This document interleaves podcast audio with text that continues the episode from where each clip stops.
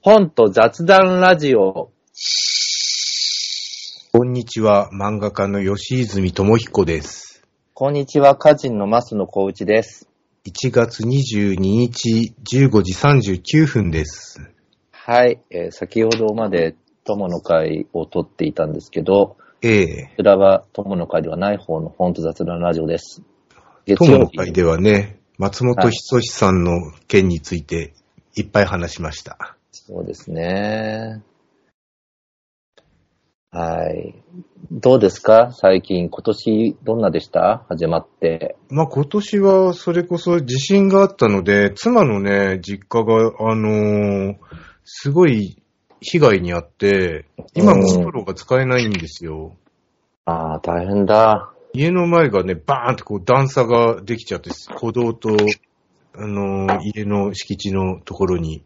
で、そこはね、もう、いい一日で、なんか、さーっと直してもらえたんですよ。うん、うん、うん。でもね、うちの、僕が借りてる、うちのっていう、新潟はね、西区が一番被害があったんですけど、そこのね、魚六っていういつもよく使ってるスーパーの駐車場が今もね、バッキバキ。なんと、そんなにもはい。そうか、うち僕、金沢っていうか、父が金沢の隣の小松がええ出身なんだけど、親戚が住んでるんですよ。あ、大変ですね。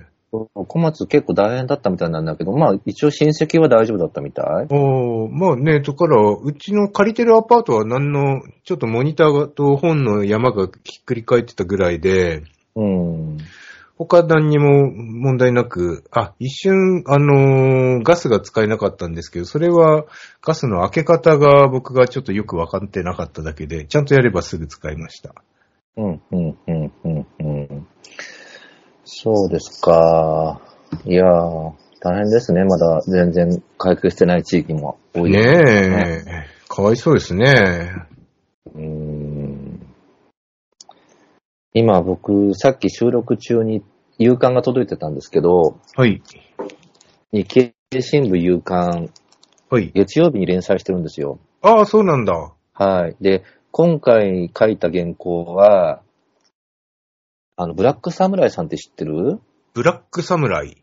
あのー日本人とアフリカ系黒人とのはいミックスの芸人さんで、へえ。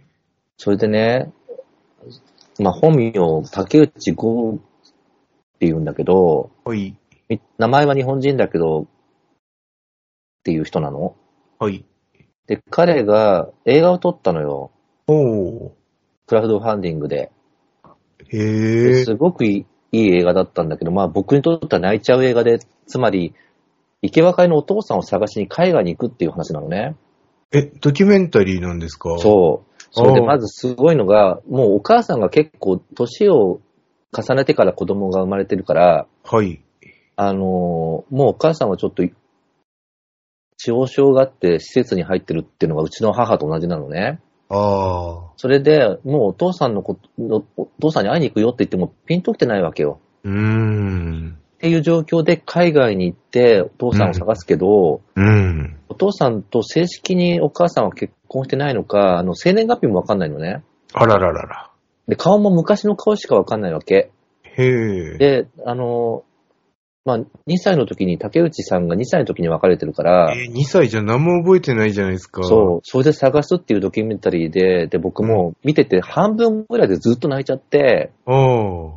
で、まあ、結末どうなったかは内緒なんだけど、ええ。とっても面白いの。で、その、木を照らてな、木を照らってなくて、すごく素直に作ってる映画なんだけどさ、うん。すごい感動的で、その、それが良かったから日経新聞に書いたんですよ。うん。で、クラウドファンディングで今ね、公開するためのこう、ほら、映画ってさ、個人で作った映画公開できないじゃん、なかなか。そうですね。そのためのお金を募集してるんだけど、ああ。オール・オア・ナッシングって方式で、あのうん、期日までに金額集まんなかったら全部募集されちゃう仕組みなのよ。ああ。あるじゃん、そういうの。そうですね。だから、ちょっとこれ聞いてる人で、ちょっとそういう映画に興味ある人は、ぜひね、その、マスのコーチのツイッター改め X か、ブラックサムライさん、竹内剛さんの、あの、アカウントを見て、パドレプロ、パドレプロジェクトって映画なんだけどさ、はい。それの支援をしていただけると嬉しいし、あともし映画関係者がいたら、そういう何、配給とか手伝うような人がもしいたら、うん。ちょっと興味持っていただけたら嬉しいし、その、試写的なものもあるみたいだから、はい。オンラインでも見ることができるので、その、一部の関係者にはね、ええええちょっとね、それを強く訴える記事を書いたのが今日の新聞、に日経新聞の月曜日夕刊に載りました。あおあ。かげさまでこの連載はもう2回目なんだけど、はい。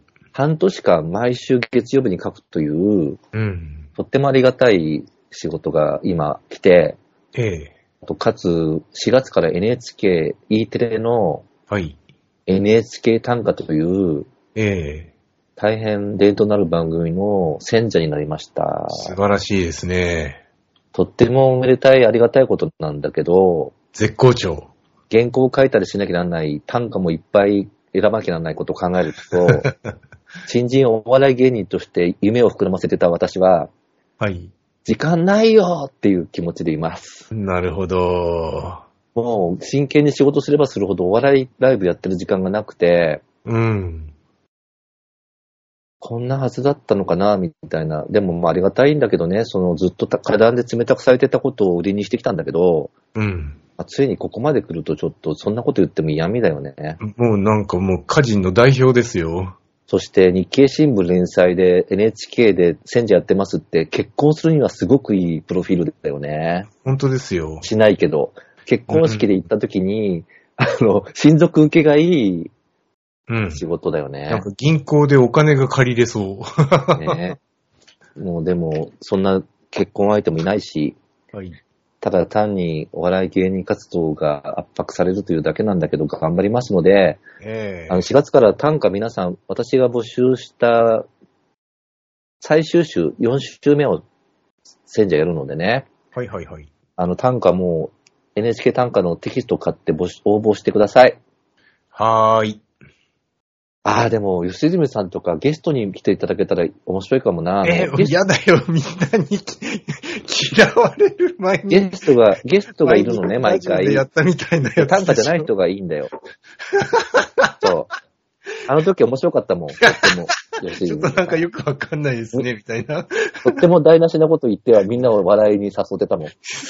身も蓋もないこと言う、言うなんかき嫌な役じゃないですか。まあね、でも、なんかね、ゲストの人は提案して半分は通るって聞いたから、はい。まあ、半分は通んないらしいので、まあ、その辺は提案はしていますね。ありがとうございます。みんなもこれ聞いてる人で、マソノさんがその番組にゲスト呼ぶなら誰がいいのにって思ったら教えてほしいですね。ええああとさ、短歌がさ、毎回その、お題があって短歌を原稿に書くんだけど、うん。もう僕年だからさ、昔好きだった短歌とかどんどん忘れちゃってるの。はあ。でも、今また探し直してるわけよ、そのお題に合う短歌を。うんうん。本当に大変なので、短歌に詳しい人はお友達になって僕と仲良くしてください。なるほど。あと自分の短歌をぜひそういうので紹介してほしい人は、どんどん本を送ったり、まあその書店に住所を公開してるんでね、はい。送ったり、あと昔本出した人でも今送ってほしいし、はい。あと、ツイッター改め X なんかでも何かと僕に短歌を思い出させてほしいので、はい。あの、アピールしてほしいですね。そうですね。うん、もうでも本当にちょっと大変な感じです。夢にも出るぐらいにストレスが。ストレス。 はいあと、これ、友の会でもちらっとだけ言ったんだけどさ、ええこの間やったお笑いライブ、学校の中のオーディションで、うん。同期生たちの芸人が人気投票するっていうライブのオーディションやった時に、はい。松野光一、歌人さんっていう芸名でやってるんだけど、ええ点数が最下位だっただけでなく失格でした。ねえ。時間オーバーで失格で、かつ、時間オーバーで失格じゃない、失格なのはしょうがないんだけど、はい。みんなが点数つけてくれてるのに、ものすごい低い点数で、ああ。誰もが僕は受からせたくないと思ってることが判明しました。もう、か単価で売れてるからいいんじゃねえのっていう気持ちがあるんじゃないですかネね。タがひどかったのは、まあ、認めざるを得ないんだけどさあー、何かって、もうだって、ビリから2番目の人の半分ぐらいも点数ないんだよ。そうなんだ。もうなんか、みんなが、もう、この人は、でもまあ自慢っぽいこと言っちゃったのよ、そのネタで。うん。あのカチンと笑いをつけきたたのかな。笑い取りたかったからなんだけどさ。ええうーん。ね。はい。あの、このお正月のね、1月1日に、うん。えっ、と、放送された文化放送で、森本拓郎さんっていう経済評論家みたいな人いるじゃないですか。うんうんがうん、息子さんと一緒に文化放送でラジオやってたんですよ。うんうん。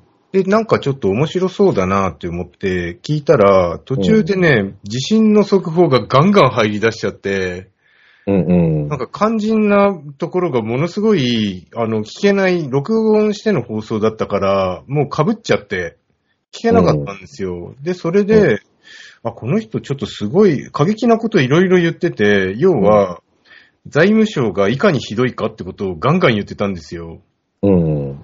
岸田政権がその財務省に操られちゃって、とんでもないことになってるって。俺前からあのー民主党で野田総理が消費税上げるって言った時にもう、ひっくり返るほど驚いたんですよ。頭を狂ったんじゃねえかみたいな。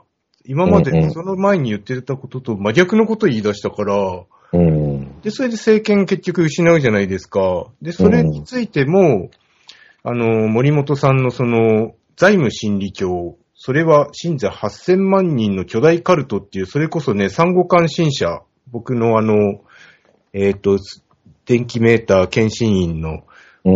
もう出していただいてる漫画の、産後関心者から出てる本をね、大急ぎで買って読んだんですよ。うんうん。したら、まあ面白い。あの、タイトル、もう一回言って。財務心理教、それは信者8000万人の巨大カルト、むちゃくちゃ売れてる本ですよ。うーん。あの、多分ベストセラーのた上位に結構ずっと入ってたような気がするんですけど、去年の。うん。えっ、とね、去年の6月に出て、えっ、と、1月1日に15釣りになってる本を僕は買いました。うん。うん。うん。そしたらね、野田総理がなんでそんな頭おかしくなったのかみたいなこともよく書いてて、うん。で、前からね、僕は政権交代を常に希望してるんですけど、うん。で、せん君はなぜ総理大臣になれないのかっていう小川淳也さんとか、立憲民主党とかにも期待してたんですけど、小川淳也さんは消費税を25%ぐらいまで上げないとダメだみたいなことを言って、うん。うん。ま、腰が抜けそうになって、んんあの、だから、本当あの、正直者ですよね。うん。せなんかね、聞く耳当たりの、耳障りのいいことを言って、政権取って、なんかそういう二枚舌みたいなのも全く使わないところは信用ができるんだけど、でもそこまでちゃんとしっかり洗脳されてるんだっていうのもね、ゾッとするんですよ。なるほど。それでも見たことあるな、その人のやつ、言動をね。はい。だからね、それがどういう仕組みでそういう話になってるかっていうと、日本はとにかく借金がいっぱいあるから消費税を上げないと、で、あの、増税しないと持たないんだってことを、すり込まれまくってると。もうう、ん。民主だからもう立憲民主党の人、特に小川淳也さん全員にこの本をもう配って歩きたいぐらいな気持ちになる素晴らしい本でしたよ。面白いし、うん。ゾッとするし。そうか、今日は課題を決める日だもんね。ええそうか、そうか。ちょっとね、このお正月、あ、その他にもね、大月健二さんの前の本読んだりもしたんですけど、うんうんとにかくこの本は、皆さん、ちょこの日本がもうどんどん貧しくなって、暮らしもどんどん悪くなっていって、今、お金稼いでも半分税金で持ってかれちゃうっていうのが、どうやら本当らしいですので、本当だよ読ね。んで、あの、その仕組みに気づいて、えーっとね、おかしいぞっていう風な人に増えてもらわないと困るんですよ。本当だよ、もう。お先真っ暗ですよ。怖いよね。もう、憂鬱、確定申告怖い。ねああ、なんかもう、なんだろうね。仕事は来ても、あまり未来が明るく感じられないね。え。えーそんなでも森本さんはね、もうあと2ヶ月ぐらいで、ん亡くなっちゃうみたいなこと言ってたんであ、すちょよ。っと待って、亡くなったんじゃなかったっけ、それで。まだ亡くなってなくて、いや今日さっきニュースで入ってきたのは、あの、うん退院しました。膵臓館闘病の森本拓郎氏が退院を報告、ラジオ出演で戻ってきましたって言ってますなんよ。かさ、最近の記事がみんなバズってるんでしょその人の書くネット記事が。あ、そうなんだ。確か渾身の記事を毎回書いてて、うん。もう命がけで書いてるから、うんうんうんうみん。んながそれでもう読んでるっていうのをタイムラインで見たけど。そっか。あんでね、それでラジオでも言ってたんだけど、この財務心理教もね、すっごい大手出版社みんなに拒否されて、やっと産後関心社と、フォレスト出単語版で関。心者偉いね。うん。そう、すごいんですよ。前出ていただいたことあるけど、ここに。えー中野さん。あと、吉住さんの漫画も出してるけど、はいあ。のそう、。小泉智弘名義で。それでね、だから、その次の本もね、もっとすごいこと書いたっつってね、ラジオで言ってたんですあ、よ。ほんとだ。から、それも絶対読ん読まなきゃ早く出ないかなって思ってね、えー心待ちしてるんです単よ。語関心者偉いなぁ。ね、同じお亡単く語なりになった後に出てたらすごい辛い。そうだね。ちょっと、ご自愛いただきたいものだけど、まあ、命がけで書いてるんだろうな。ねそうか。命がけといえば、映画で、あの、笑いの怪物をえ。見ましたよ。あそうですね。面白かった。すごい、すごい映画でしたね。あの、ねえ表現に対して、もうちょっと腹がむちゃくちゃ座ってますよ。なんか役者がいいんだよね、みんなね。あの、主人公の方は、チェリーボーイ。ーイズで、あのー、チンピラ軍団のうちの一人ですよ。あ、そうなの前から知ってたのえっとね、僕はそんなにちゃんと覚えてなかったんですけど、妻がよく覚えててくれました。うん。笑いの怪物は説明すると、あの、土屋隆之さんっていう放送作家の人が、はい。もともとテレビ番組のネタ投稿で、まあ、はがき職人みたいなことをやっていて、ええで、まあ、ある有名な芸人さん、みんな知ってるけど、ある芸人さんのラジオ番組に起用されたんだけど、うん。うまくいかなくてやめちゃうっていう実話を元にしてるんだよね。そうですねだ。から、まあ実話を元にしてるからちょっとネタバレみたいなこと言っちゃったけど、はい。でもそういう話じゃないっていうか、その、彼のいかにお笑いにかけてるかの真剣さと、うん。それが空回りしていく様がすっごい迫力で描かれる映画で、うん。まあでもみんな現実のそのラジオを知ってる人はそこで、そこで話を受け止めちゃうのかしら。そうですね。僕はラジオで存在をネタ投稿も聞いてましたし、まあどんなネタだったかとかは全然覚えてないんですけど、あの、オードリーのラジオで、うん。はがき職人でいて、で、作家として加わるっていうところもきリアルタイムで聞いてて、で、ところが帰っちゃいましたっつって。おうんで、あんまりそのことは一切、あの、芸人さんの名前を出さないんだよね。だから、その、土屋さんの名前を出してるんだけど、うん。そのラジオが誰なのかわかんなくて、それでまあ、オードリーの若林さんと思われる人物を演じてるのが、うん。あのー中野大河さんでね。そうですね。それで、それで主人公が、あの、この人、岡岡本天音さんって読むのかしら。そうですね。岡山、ごめん、岡山天音さんだ。はい。それで、その親友っていうか、芸人仲間的な人が、菅田将暉さん。そうそうそうそう。あの菅田将暉さんのネタを菅田将暉さんが、あの、芸人仲間じゃなくて、なんかホスト、ホストクラブで暴れてる時になんか知り合った人みたいな感じじゃなかったでしたっけえっと、僕の認識だと、芸人の時に台台本書いてたもらった人は違うんだっけあれ別の人なんですよ。あ、そっか、ごめん。僕ちょっと顔がそんなに認識ないので。ええなんかさ、だからさ、菅田将暉さんみたいにさと、親友なんだよね。そうそう。で、親友で、みんな周りの人とか結構いいやつなんだよね。その、中野大河さん演じる芸人さんも、うん。本当によく理解してくれてるじゃないそうなんですよ。なんだけど、本当に、だからこそ、より絶望が深いっていう感じだったな、僕は。そうですねあ。の、だから、あとさ、敵に見える人が出てくるじゃないはい。あの、放送作家仲間で、ちゃっかりしてて、うん。自分には不利なことをやるっていう人が出てくるんだけど、うん。僕はそれ見て思ったのが、主人公の主主観の中ではそうだったと思うんだけど、うん。絶対その人の敵とされてる人の言い分があると思うのね。ねで、それは僕がすごく天才的な人と何人か付き合ったことがあって、え。はい。確かにその人の言い分はある面では当たってるんだけど、えでもやっぱりちょっとこう、盲目的になっちゃってて、被害者意識を募らせちゃったりすることがあるわけ。えまあ、要は、ネタを搾取されてんじゃないかみたいな感じでだと思ってんだけど、ね、きっとそこをちゃんと反論したりすれば、向こうから言い分があったと思うんだけど、うん。そこをさ、言うシーンはないじゃない。ないですね。だから、なんか、原作もそうなんだけどさ、その人の中でもうさ、こう、憎しみだけが募ってたりするんだけど、ええ僕はそれ見て、その、実在であある人物だろう、その、ほうん放送作家仲間の人も悪く思えなかったし、うん。大体その、タイガさん演じる芸人さんが、うん。あいつみたいな作家は必要なんだ、俺たちには。俺たちはそういうことできないじゃないかってちゃんと言うじゃない。うん。あの、主人公に向かって、はい。あいつが調子いい子って感じに、お前は思ってるかもしれないけど、うん。あいつみたいなことをしてくれる人いないと困るし、うん。自分たちにはできないだろうっていうふうに、その、コミュニケーションがそんな得意じゃない芸人さんとして言うんだよね。うん。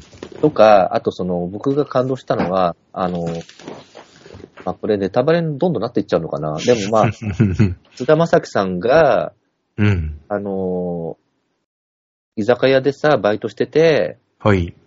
で、主人公の岡山さんに、うん。なんかお笑いってコミュニケーションっていうか、その世間様に向かってやるものだからって言うじゃない。うん。あそこもさ、一番痛い批判なんだよね。あの、うん。世間が嫌いなのね、主人公が。そうなんですよ。でもさ、お笑い確かに世間に向かってやるし、世間の下世話さみたいなものと叩かなきゃいけないものじゃないうん。だから、吉住さんがツイッター改め X でさ、はい。空気読めない人はお笑いに向いてないとズバって言ってて さ、そして漫画家になったらいいとこまで書いてあったじゃない絶対漫画家向きです。だってね、5秒に1個ボケを考えるくらい、うん。それをずっとやる根性がすごいんですよ。うんうんうんで漫画はある程度の枚数、根性ない人はね、僕は漫画なんか誰でも描けるって思ったけど、やっぱある程度根性ないとか完成しないんですよ。うん。うん。そうだよね。はい。あと僕は、もしあの人がやってたのが大喜利じゃなくて、え短歌だったら、えうん。賞とか取っちゃおうと思った。 あんなに真剣にやってたら。ねえ。でもさ、真剣にやってるっていう、だすごい主人公を演じてる岡山さんが見事なんだけどさ、えこういう人いるなって感じがするじゃないあの、ちょっとこう、あの、ものすごくまっすぐな感じでさ、えうん。だからそれに惹かれて近づいてくる人もいて、ちょっと仲良くなる女の子とかもいるんだけど、はい。もう本当にどの人も実在感がすごいよね。そうですおね。母さんとかね、なんか母子家庭っぽいんだよね。うん、母子家庭で貧しいんですよ。お母さんで、部屋の美術がすごい、すごかったですね。ね、あでの、汚い感じが。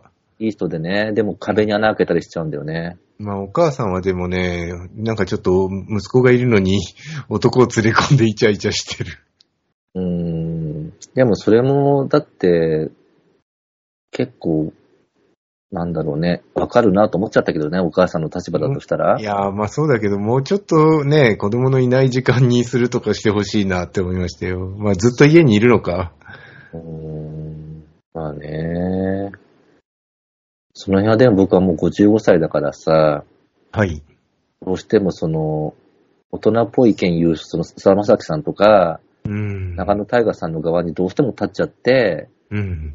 主人公がすごくこう、なんだろう、魅了されるけど、でも共感はしないというか、はい。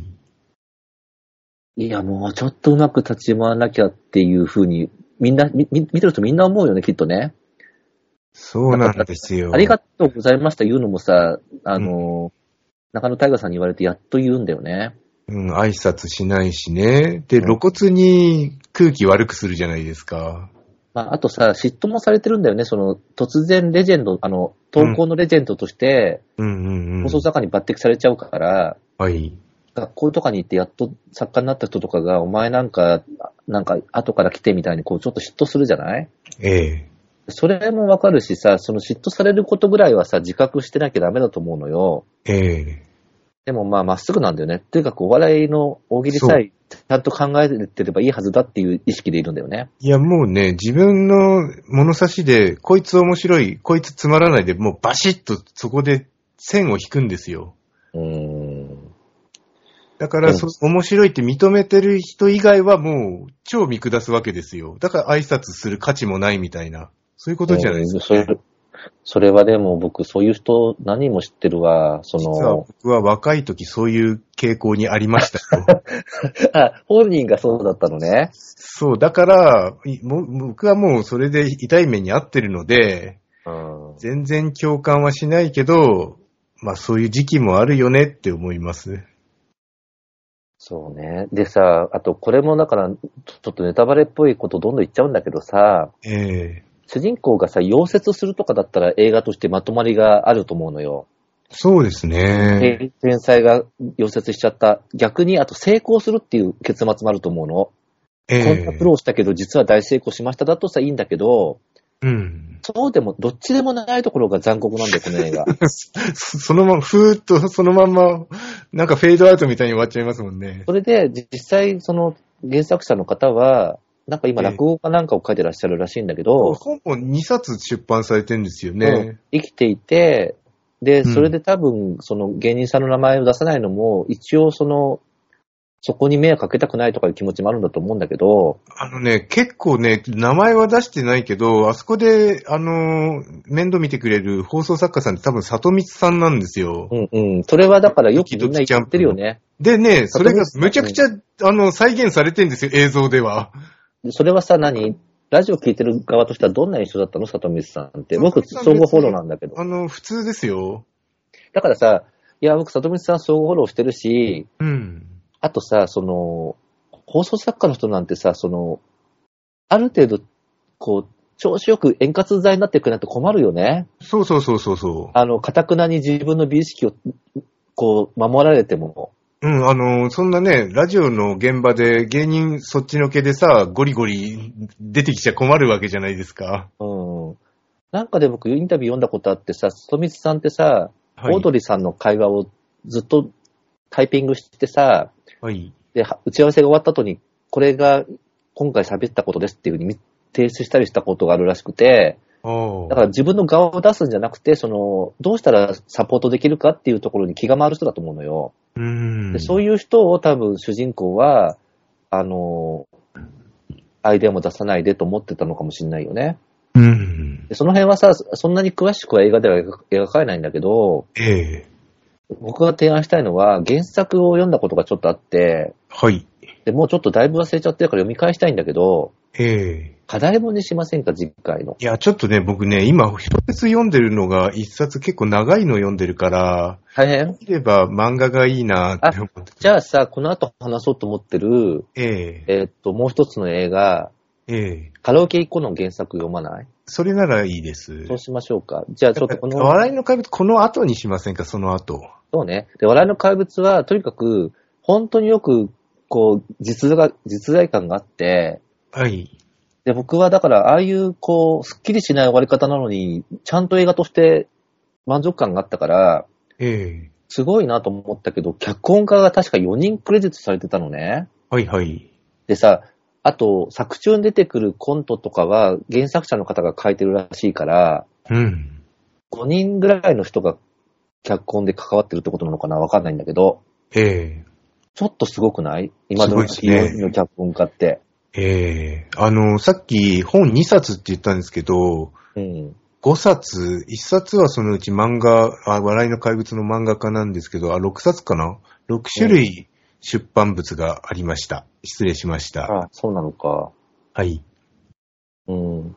いや、笑いの怪物は原作が確かノート、ノートじゃないや、あの、ケイクスで連載してたんだよね。あ、そうなんだ。だからそれは、あれと同じなんだよ、ほら、あの、僕たちはみんな大人になれなかっあた。あ、はははは。で、僕が思うに、いわゆる出版社じゃない流れで出てきたから連載できたっていうのもあると思うのね。うーん。ちょっと変な本じゃない。だから成功はしてない放送作家の人で、うんま。あ、失礼だけど成功してるのかもしれないけど、うん。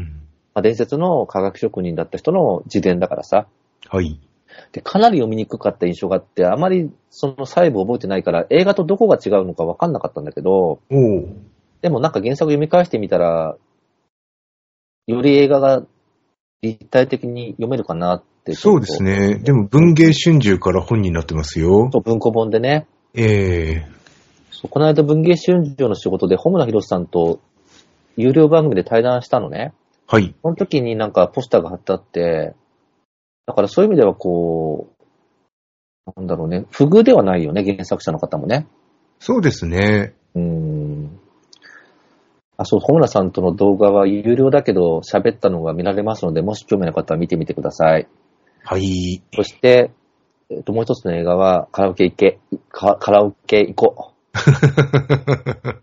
あれ僕原作読んでるんですよ。僕は読まずに見に行ったらね、すっごい面白かった。だからもしそれ見てから原作読んだらどう思うかが知りたいなと思って。 なるほそど。れがね、ちょっと違うのよ。じあの、はうまいことね、エピソードが変わってるの。うん。ちょっとびっくりした。だから大、脚本家の人がすごいうまい人なんだよね。あの、うん監督は山下監督で。はい。キャストも良かったなぁ素晴らしかったですね。なんで見ようと思ったの吉泉さんはあれ。いや、妻が見たいって言うから行ったんですよ。僕は、は全然見る気なかったんですけど、あ、でも山下監督か。じゃあまあ行かなきゃいけないからしょうがない行こう、みたいな。あの、外れのない山下信弘監督ね。そうですね。リンダリンダリンダとかの人。ええしたらね、びっくりするくらい、山下監督って結構オフビートな時あるじゃないですか。あるある。うん。それだと嫌だなと思ったんですけど、全然オフビートじゃなくて、むちゃくちゃ楽しかった。なんか、本当にエンタメとして面白い映画なんだよね。えー何よりね、なん、なんだったら僕ね、原作より映画の方がいいんじゃないかっていうのは、やっぱ音楽がちゃんと耳から聞こえるし、歌ってる動画が見れるじゃないですか。それはさすがにヤマハのサイトで漫画連載してる吉泉さんならではの意見だね。そう、だから、うんあの、原作読まないで行って大正解って思いました。そうだったと思う。僕ももし原作読まずに言ってたら結末とかびっくりしたと思うし。ねえまあ。それはだからここでは言わないけども、はい。でもね、原作とね、本当にうまいことちょっと違うのよ、エピソードが。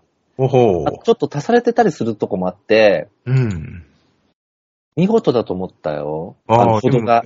はいはい。うん。脚本家がさ、はい。あ、今これ開くと音がしちゃうのかな。ごめん、ちょっと待って。あ、ダメだ。もう今映画サイトって開くと音がしちゃうから。そうですうねん。開けないんだけど本家はね、えーっとね、野木明子さん。そうそう。結構有名なね。おう。あの、ドラマで有名な人でしょあ、そうなんですか。いや、すごいわ。脚本家ってすごいね。ええでもなんかね、原作をむちゃくちゃ大事にしてるっていそうう妻が言ってましたよ。そうよ。本当だ原作が好きな人ががっかりしないけど、うん。でもとっても変えてあるのよ。そのう部ー分部分。ん。あ僕の記憶が曖昧なだけでかなり近いのかもしれないけど、うん。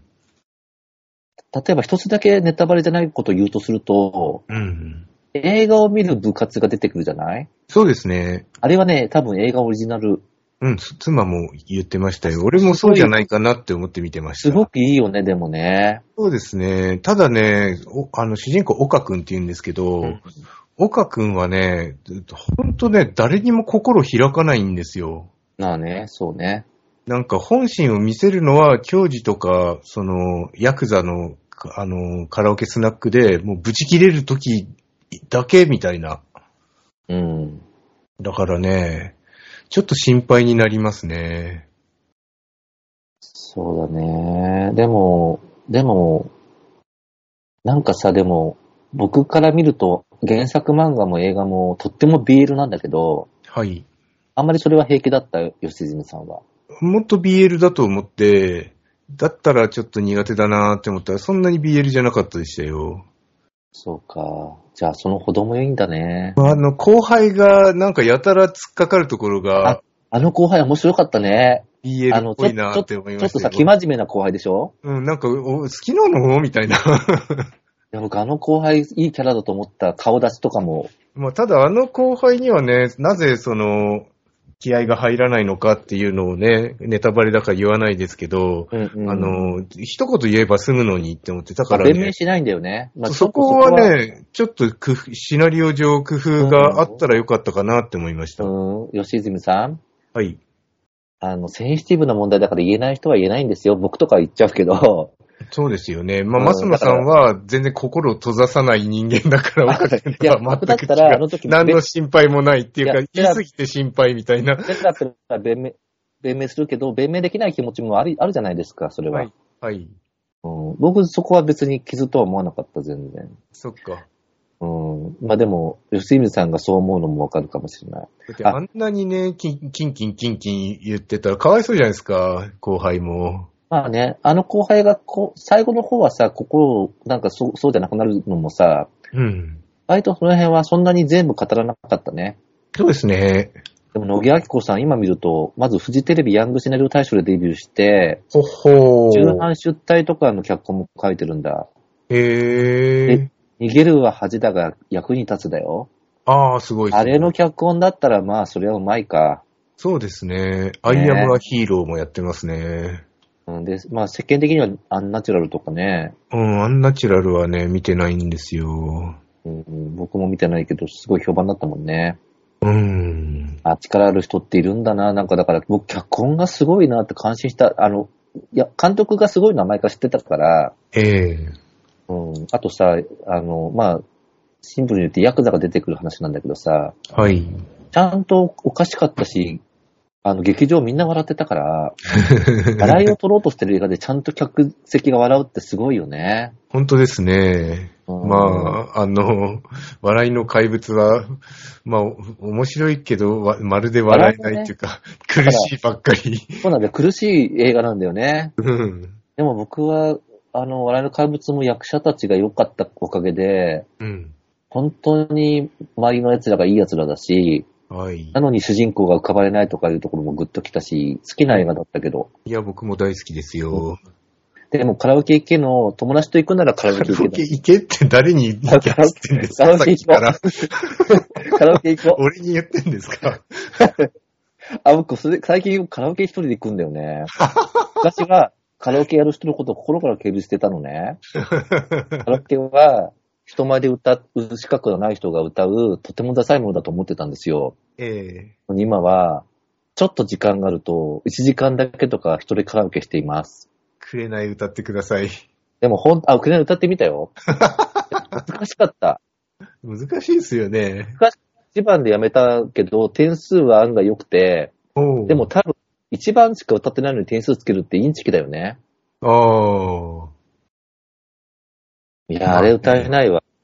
あれ、はい歌える人は上手い人だよ、やっぱりね。うん裏声が気持ち悪いっていうのが面白かったですいね。や、でも本当原作をとっても大事にした上で、 ええオリジナルのものを足すっていう塩梅としては、はい。本当にこんなにいい仕事をするんだ人はって思った。おー、大絶賛。役者役の人も合ってたね、あの人。うん、や、綾野剛。そう、なんか、ヤクザが似合うし、かつ、茶目っ気もあるし、みたいな。そうそうそう。なん、なんかこう、あったかいですよね。あとさそうガーシー法で辛い思いして大丈夫かと思ったらすっかり元気になってましたね。さ思春期の中学生とかだっけ、あの子は。ああいう子がそうですさ、ええヤクザの人に絡まれて、でも堂々と生き捨てるってさ、思春期の人にはたまらない設定だよね。あの子がね、は、あのーすごい、心を全然開かない割に、ヤクザには一歩もひるまないからかっこいいんですよ。そうなんだよ。ねえ。